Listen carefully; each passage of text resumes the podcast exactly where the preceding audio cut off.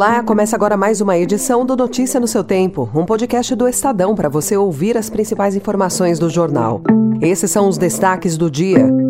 Para driblar juro, varejo reduz encomendas e atinge indústria. No Planalto, a agenda de Rui Costa, chefe da Casa Civil, foca na Bahia. E os brasileiros que chegam a gastar mais de 200 mil reais para ter bebê nos Estados Unidos. Hoje é segunda-feira, 19 de junho de 2023. Estadão apresenta Notícia no seu tempo.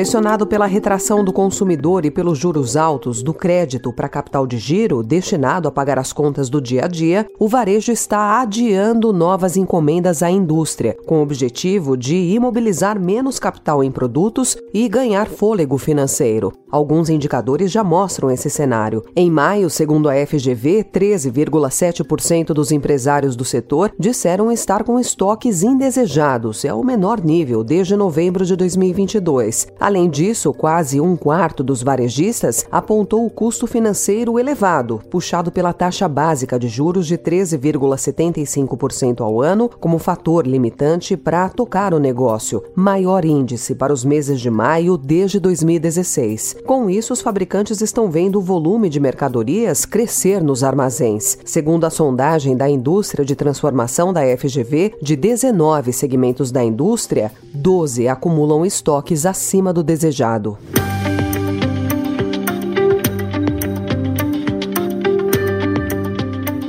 Em política, o Estadão mostra hoje que, apontado por 10 entre 10 governistas como responsável pela crise na articulação política do governo, o ministro da Casa Civil, Rui Costa, privilegia sua base política na Bahia, na agenda de trabalho. Em seis meses de governo, Costa teve 91 encontros com autoridades baianas. O ministro também viajou 13 vezes para cumprir 28 agendas em seu reduto eleitoral. Em apenas três desses compromissos na Bahia, ele esteve acompanhado do presidente presidente Lula. Foi em Itaberaba, em 2 de junho, que Costa disse o que fez aumentar o tamanho da crise política.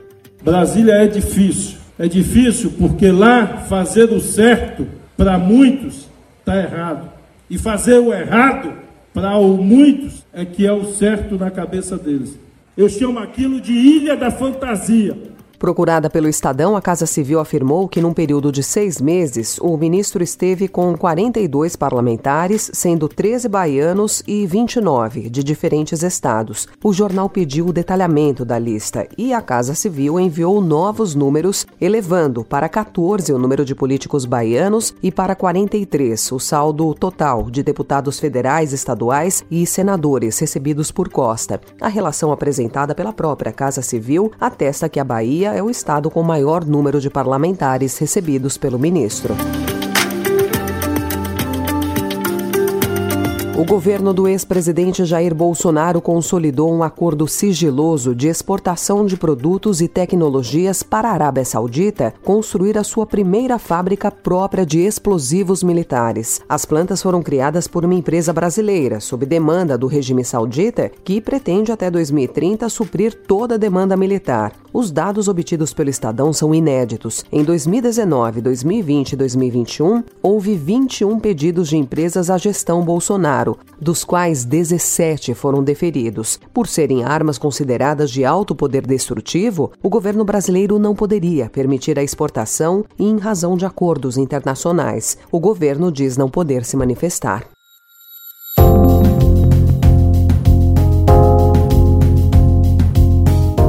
São Paulo, está prevista para ter votação definitiva nesta semana na Câmara Municipal a proposta de revisão do plano diretor da cidade. Além das discussões sobre o limite construtivo, o projeto pode resultar na ampliação do Parque Burle Marx, com a anexação de áreas verdes do entorno, consideradas por especialistas como parte da última mata ciliar do Rio Pinheiros e um raro exemplo de mata atlântica preservada na capital paulista. A mudança atende a uma mobilização popular de cerca de 10 anos após tentativas de incorporadoras de fazer o desmatamento de mais de 5 mil árvores e a construção de condomínios no distrito de Vila Andrade, na zona sul paulistana. A expansão do parque é apoiada pela gestão Ricardo Nunes.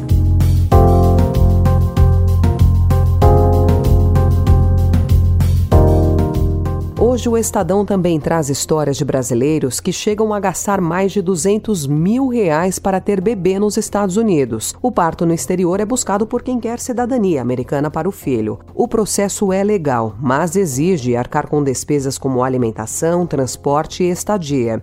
Segundo a Embaixada dos Estados Unidos no Brasil, um solicitante que o oficial consular acredita que dará à luz nos Estados Unidos deve estabelecer um motivo legítimo de viagem, que não seja o da cidadania americana para a criança. Esse motivo pode ser o de viajar para ter um atendimento médico especializado.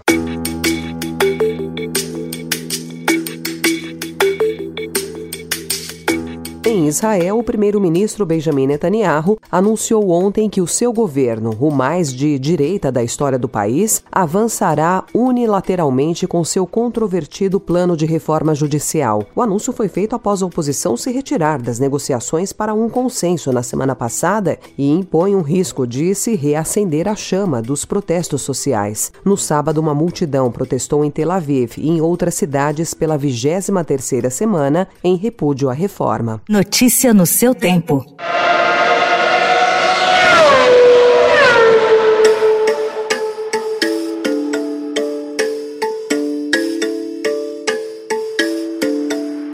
Max Verstappen somou neste domingo sua 41ª vitória na Fórmula 1 e igualou a marca do tricampeão Ayrton Senna. O holandês, que já tem dois títulos da categoria máxima do automobilismo mundial, não teve dificuldades e dominou o Grande Prêmio do Canadá. Fernando Alonso, da Aston Martin, e Lewis Hamilton, da Mercedes, ficaram na segunda e na terceira posições, respectivamente. Juntos, essa noite te dar todo o meu amor. Prestes a fazer 73 anos, Sidney Magal conversou por vídeo com o Estadão e se mostrou bem disposto. Não fugiu de nenhuma pergunta, nem mesmo quando ele relata o que aconteceu em maio, quando ele precisou abandonar o palco depois de um pico de pressão. Magal também foi sincero ao dizer que sim, já pensa em uma aposentadoria dos palcos depois de quase 60 anos de carreira. Amanhã será aberta a exposição Sidney Magal, muito mais que um amante latino, que vai celebrar o legado dele no Centro Cultural Correio São Paulo. A mostra terá figurinos, fotos, entre outros materiais que contam a vida e a carreira de Magal em diferentes plataformas.